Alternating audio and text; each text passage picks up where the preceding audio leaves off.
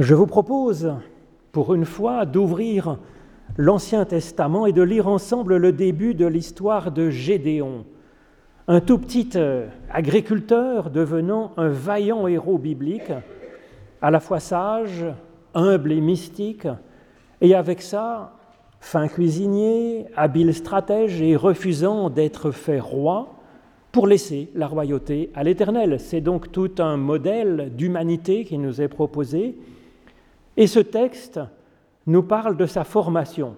Ce n'est ni de l'histoire, ni un roman, c'est un manuel d'édification qui nous est proposé pour que nous en fassions ce que nous en voulons. Un texte à habiter avec nos propres combats, avec notre foi teintée de doute, avec nos forces et nos hésitations. Les Israélites firent ce qui déplaît à l'Éternel. L'Éternel les livra à Madian pour sept ans. Madian fit sentir son pouvoir à Israël. C'est à cause de Madian que les Israélites aménagèrent dans les montagnes les crevasses, les grottes et les endroits escarpés. Et voici quand Israël avait semé, Madian, Amalek et les fils de l'Orient l'attaquaient. Ils dressaient leur camp contre lui, détruisaient la production du pays jusque vers Gaza et ne laissait en Israël ni vivre, ni petit bétail, ni bœufs, ni ânes. Quand ils se mettaient en campagne avec leurs troupeaux et leurs tentes, ils arrivaient comme une multitude de sauterelles. Ils étaient innombrables, eux et leurs chameaux. Ils venaient dans le pays pour le ravager. Israël fut très affaibli par Madian, et les Israélites crièrent vers l'Éternel. Lorsque les Israélites crièrent vers l'Éternel au sujet de Madian, l'Éternel envoya un prophète aux Israélites. Ce prophète leur dit, Ainsi parle l'Éternel, le Dieu d'Israël, je vous ai fait monter d'Égypte et je vous ai fait sortir de la maison des esclaves. Je vous ai délivré de la main des Égyptiens et de la main de tous vos oppresseurs. Je les ai chassés devant vous et je vous ai donné leur pays. Je vous ai dit, je suis l'Éternel, Yahvé, votre Dieu. Vous ne craindrez pas les dieux des Amorites dans tout le pays, mais vous ne m'avez pas écouté. Puis l'ange de l'Éternel vint s'asseoir sous le térébinthe d'Ophra qui appartenait à Joas d'Abiézer. Son fils Gédéon battait du froment au pressoir pour le mettre à l'abri de Madian.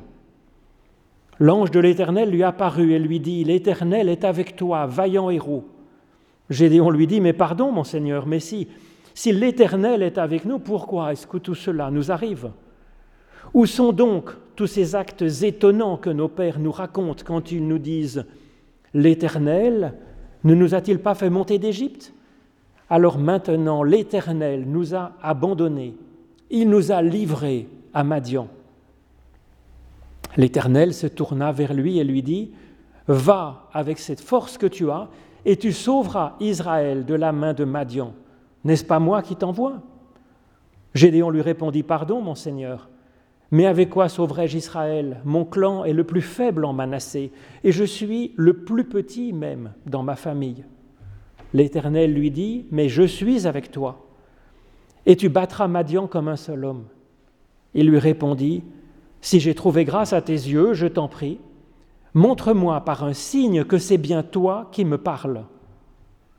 Ne bouge pas d'ici, je t'en prie, jusqu'à ce que je revienne auprès de toi, que j'apporte mon offrande et que je la dépose devant toi. Alors il dit, oui, je resterai jusqu'à ce que tu reviennes. Gédéon alla préparer en vitesse un chevreau et fit avec un épha de farine des pains sans levain. Il mit la viande dans une corbeille et le jus dans un pot puis il les apporta sous le térébinthe. L'ange de Dieu lui dit Prends la viande et les pains sans levain, dépose-les sur ce rocher qui est là et répands le jus. Et il fit ainsi. Le messager de l'Éternel avança l'extrémité du bâton qu'il avait à la main, il toucha la viande et les pains sans levain. Alors du rocher monta un feu qui dévora la viande et le pain sans levain, et le messager de l'Éternel disparut de sa vue. Gédéon vit alors que c'était le messager de l'Éternel. Et Gédéon s'exclama, Ah Seigneur éternel, j'ai donc vu le messager de l'Éternel face à face. L'Éternel lui dit, Sois tranquille, n'aie pas peur, tu ne mourras pas. Gédéon bâtit là un autel pour l'Éternel et l'appela Yahvé Shalom, l'Éternel est paix. Il est encore cet autel à Ophra d'Abiézer jusqu'à ce jour. Le soir même, l'Éternel dit à Gédéon, Prends le taureau de ton père et un second taureau de sept ans, tu raseras l'autel de Baal qui appartient à ton père, tu couperas le poteau culturel, cultuel, l'Achéra qui est à ses côtés, tu bâtiras ensuite un autel pour l'Éternel ton Dieu sur le haut de ce lieu fortifié. Tout Madian, Amalek et les fils de l'Orient se rassemblèrent, passèrent le Jourdain et dressèrent leur camp dans la vallée de Gisraël. Alors Gédéon fut revêtu du souffle de l'Éternel.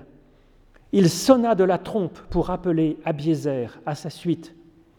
Il envoya des messagers dans tout Manassé pour l'appeler à sa suite.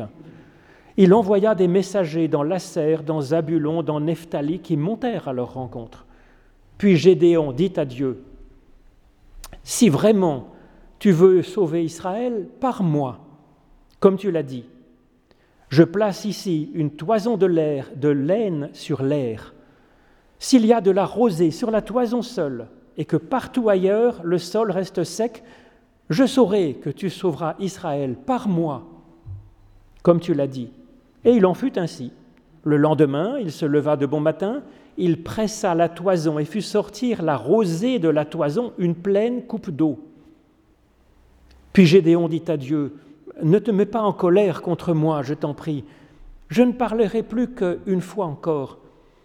Je voudrais procéder à une nouvelle épreuve avec la toison. Que la toison seule reste sèche et qu'il y ait de la rosée sur le sol partout ailleurs. Et Dieu fit ainsi cette nuit-là la toison seule resta sèche, et il y eut de la rosée sur le sol, partout ailleurs.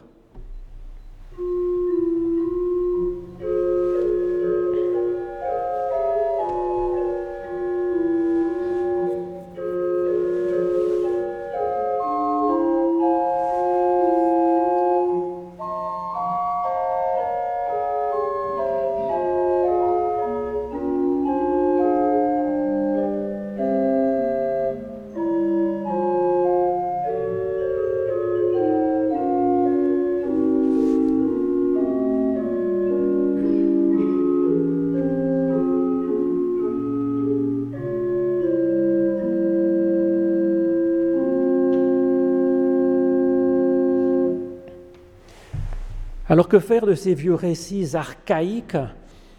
Ils font pourtant partie de la culture du Christ et nous permettent donc de mieux comprendre le Christ.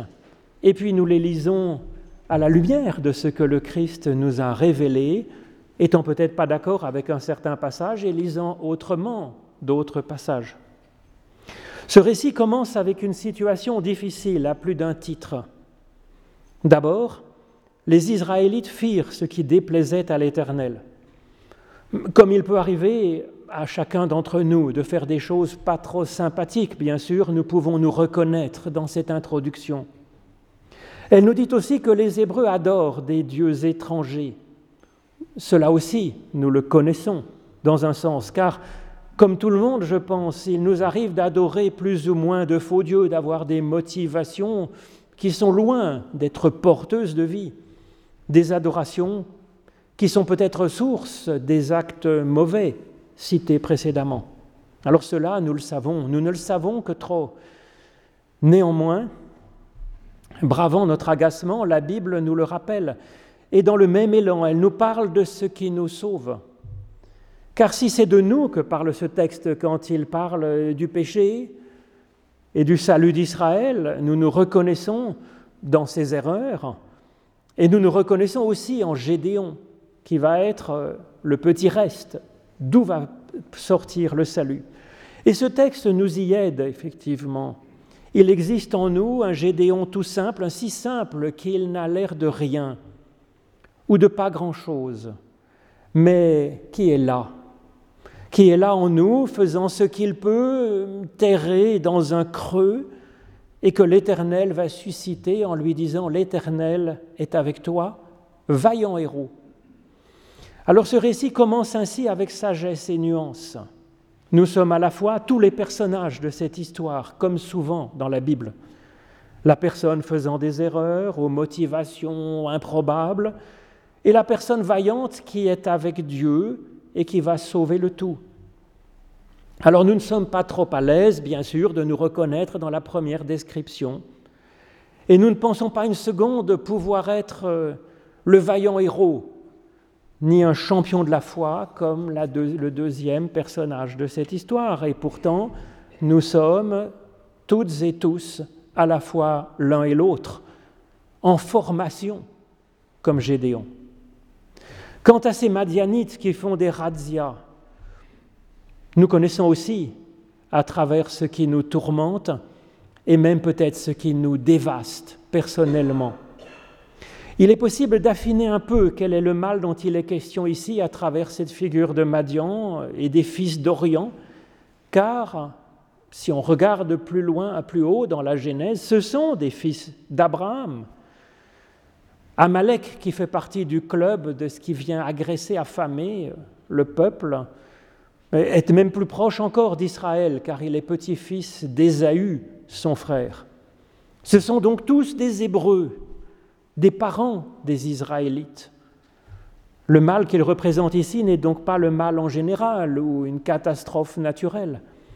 C'est plutôt le mal dont nous héritons, le mal qui est comme une blessure ancienne, comme une souffrance dans, les fibres de notre corps, de notre être, de notre psychologie, de notre vie. C'est une part de nous-mêmes, ce Madian, finalement, comme Israël est une part de nous-mêmes.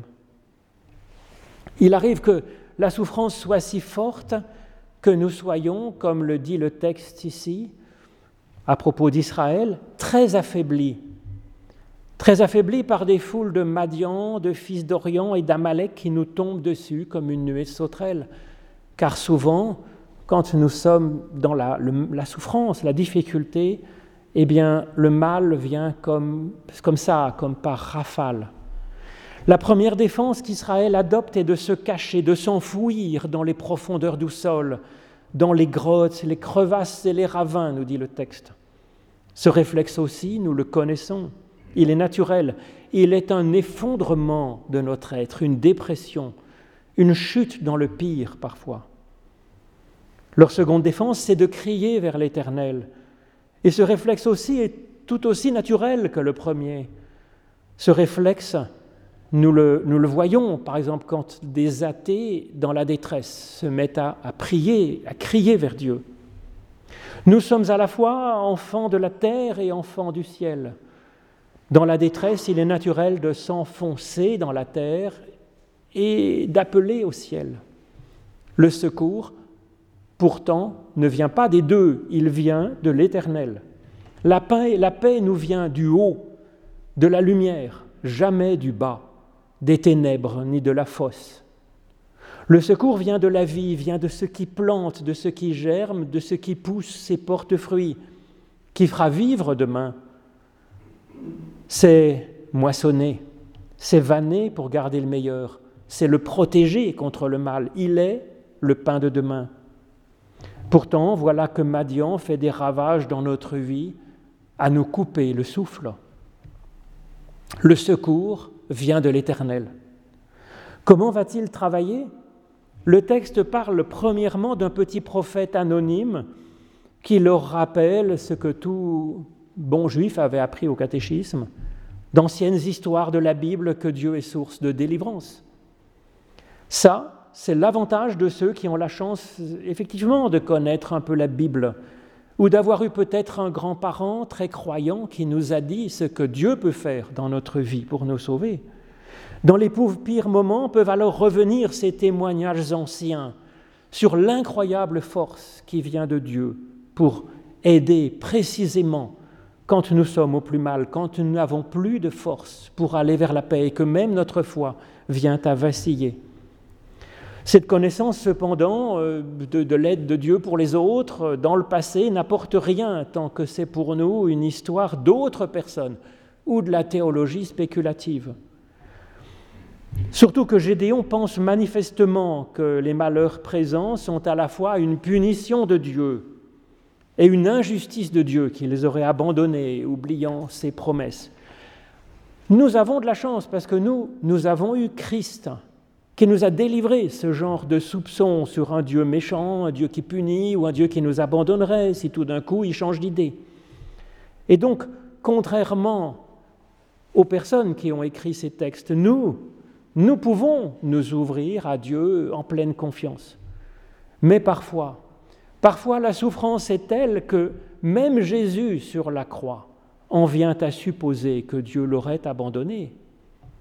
Gédéon, même Gédéon, qui représente tout ce qui reste de bien dans l'humanité d'alors, n'a plus tellement ni foi ni force.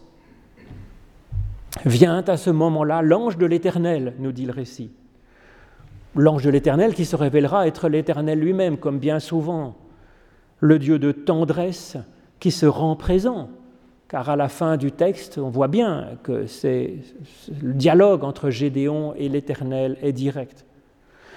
Mais c'est comme une ouverture progressive, comme une découverte pas à pas de cette présence de Dieu auprès de lui, auprès de nous. Alors ensuite, le récit reprend explicitement l'histoire de Moïse en dialogue avec Dieu dans le livre de l'Exode, que Gédéon va revivre personnellement grâce au souffle de l'ange. Il va revivre cette histoire ancienne qui commence à l'animer en fait. Moïse aussi a eu ses doutes, Moïse aussi a mis Dieu à l'épreuve avant de, de, trouver et de recevoir la force de devenir, euh, à sa façon, selon sa vocation, un vaillant héros. Le récit de Gédéon reprend également l'histoire d'Abraham à son compte, qui, Abraham qui accueille des personnes ou des anges qui se révèlent là encore être l'Éternel lui-même, en offrant une blanquette de veau, en fait, nous dit le texte de la Genèse, Genèse 18, et préparer un repas, donc ainsi, pour l'hôte euh, imprévu et mystérieux. Accueillir un ange, accueillir quelque chose de fort qui nous remue, Serait-ce Dieu? Il doute. Nous doutons de tout, et c'est légitime, c'est prudent, et c'est même juste. Nous doutons de notre propre force, nous doutons du fait que que Dieu s'intéresserait à nous en particulier, à notre petit moi, et nous chargerait de faire quoi que ce soit, et encore moins des prodiges, pour le salut, notre salut et celui des autres. Et pourtant, c'est vrai. Nous faut-il mettre Dieu au défi de faire quelque chose pour savoir si c'est vraiment Dieu qui est là et Dieu qui nous envoie? Oui et non. Si nous suivons littéralement ce texte, pour ce genre de pari avec Dieu, nous avons une forte probabilité d'être déçus. Car à mon avis, un Dieu comme cela, qui fait des petits prodiges, euh, n'existe pas. C'est pourquoi la Bible nous dit, dans un passage cité d'ailleurs par Jésus, un passage de Deutéronome, qu'il n'est pas bon de mettre Dieu à l'épreuve. En effet, Dieu n'a pas de briquet pour mettre le feu. Sinon, sinon, il réchaufferait le pauvre mourant de froid. Mais c'est bon, c'est pour ça qu'il cherche précisément des vaillants héros et de bons samaritains pour le faire avec son aide. Et puis Dieu n'a pas non plus de main ni d'arrosoir pour finement mettre de l'eau là où notre caprice le lui ordonnerait. Sinon, il arroserait les terres desséchées des agriculteurs avec la juste quantité pour que la récolte soit bonne et nourrisse tout le monde. Et pourtant, ces curieux récits sont là pour nous, afin que le petit Gédéon qui doute de Dieu en nous, qui doute de lui-même aussi, devienne un vaillant héros avec Dieu, faisant que la vie l'emporte sur la détresse. Alors un des principes clés d'interprétation des Écritures, qui est bien connu en particulier des pères de l'Église, nous dit que quand un passage est impossible au sens matériel, son sens est à chercher au sens spirituel, car nous sommes de ces deux mondes, matériel et spirituel, pétris de matière et animés du souffle divin. Alors d'accord à la limite pour le sens matériel, pour dire qu'en exerçant l'hospitalité au cours d'un repas tout simple, il y a bien des chances d'accueillir ainsi des anges. C'est ce que nous dit d'ailleurs la lettre de Paul aux Hébreux. Car l'ange n'est pas un être surnaturel déguisé.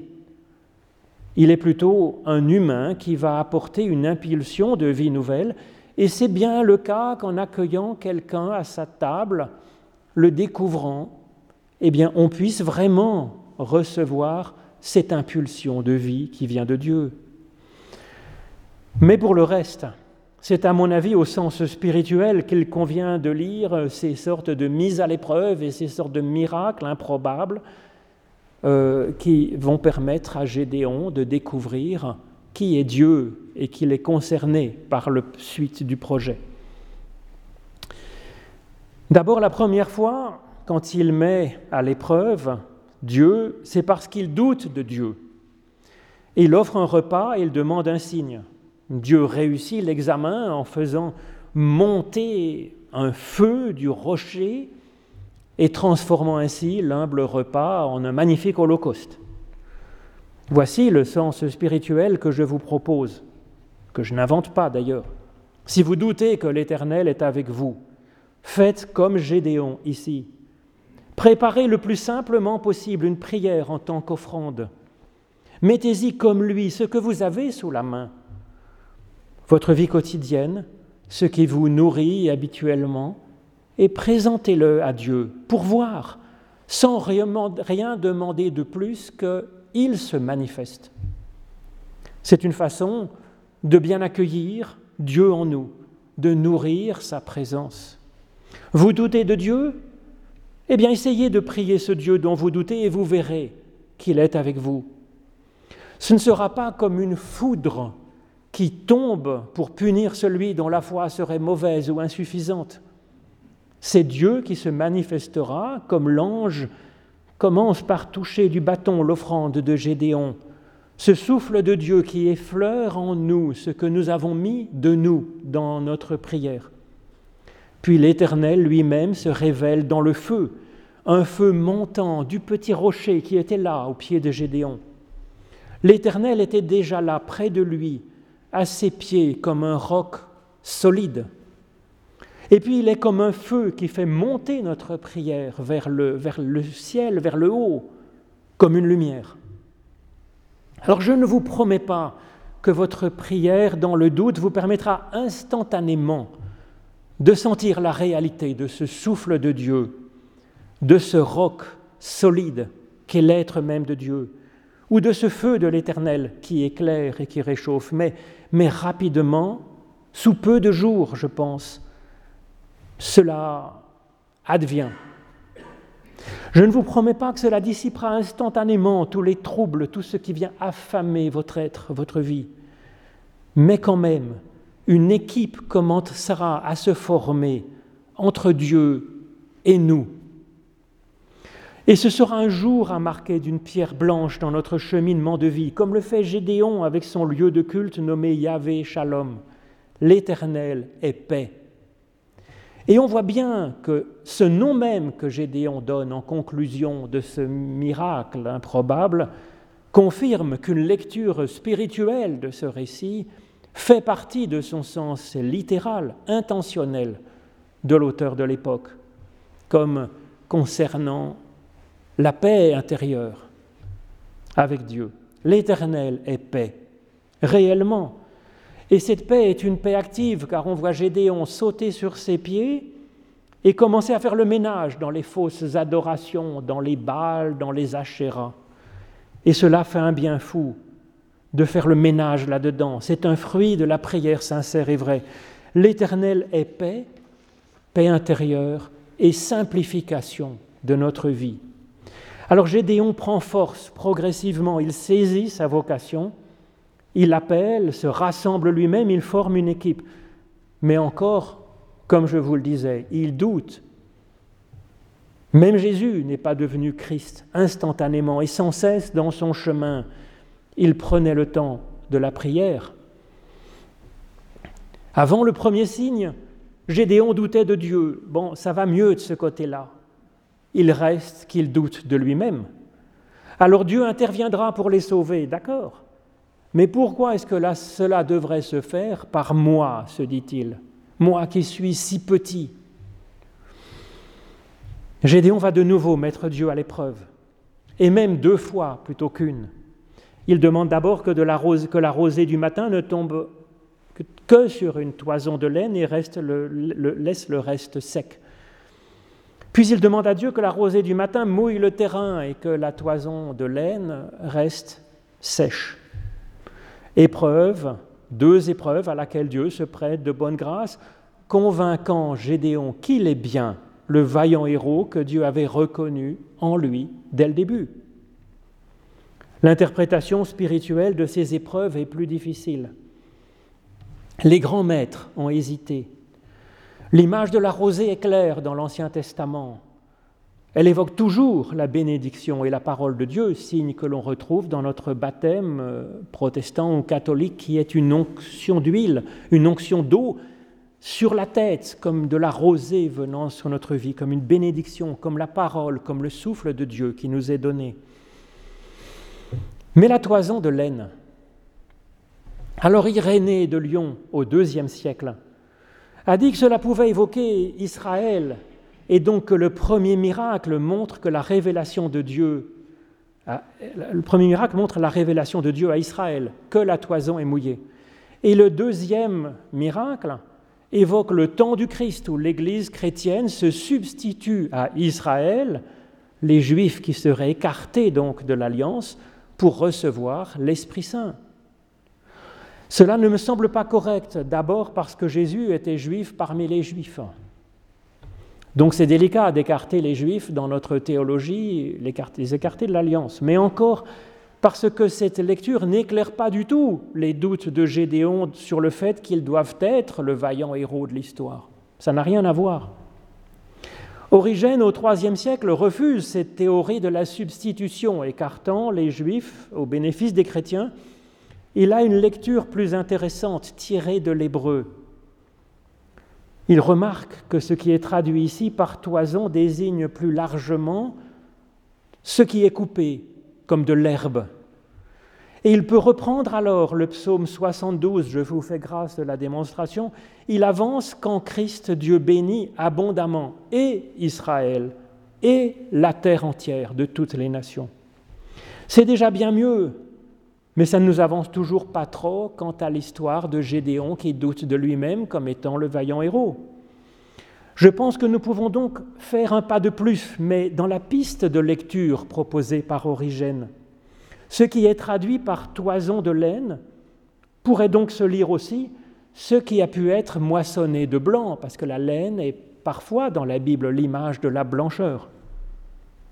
Cela peut évoquer donc à ce moment-là, ce tas de laine blanche, le côté pur, juste et bon de notre être, de notre famille, de notre monde, que Dieu bénit, bien sûr, en premier lieu, comme dans ce premier signe, en ne confondant pas avec le reste. Faut pas tout mélanger, le pur et l'impur. Mais précisément, nous ne sommes pas entièrement purs, comme le ressent Gédéon. Et alors cette partie de notre être qui est autour, Dieu ne la bénirait-elle pas? Eh bien si, il la bénit abondamment, comme dans le deuxième signe, pour nous faire grandir et pour nous faire purifier, prêt pour être un vaillant héros ou une vaillante héroïne à la suite du Christ. Amen.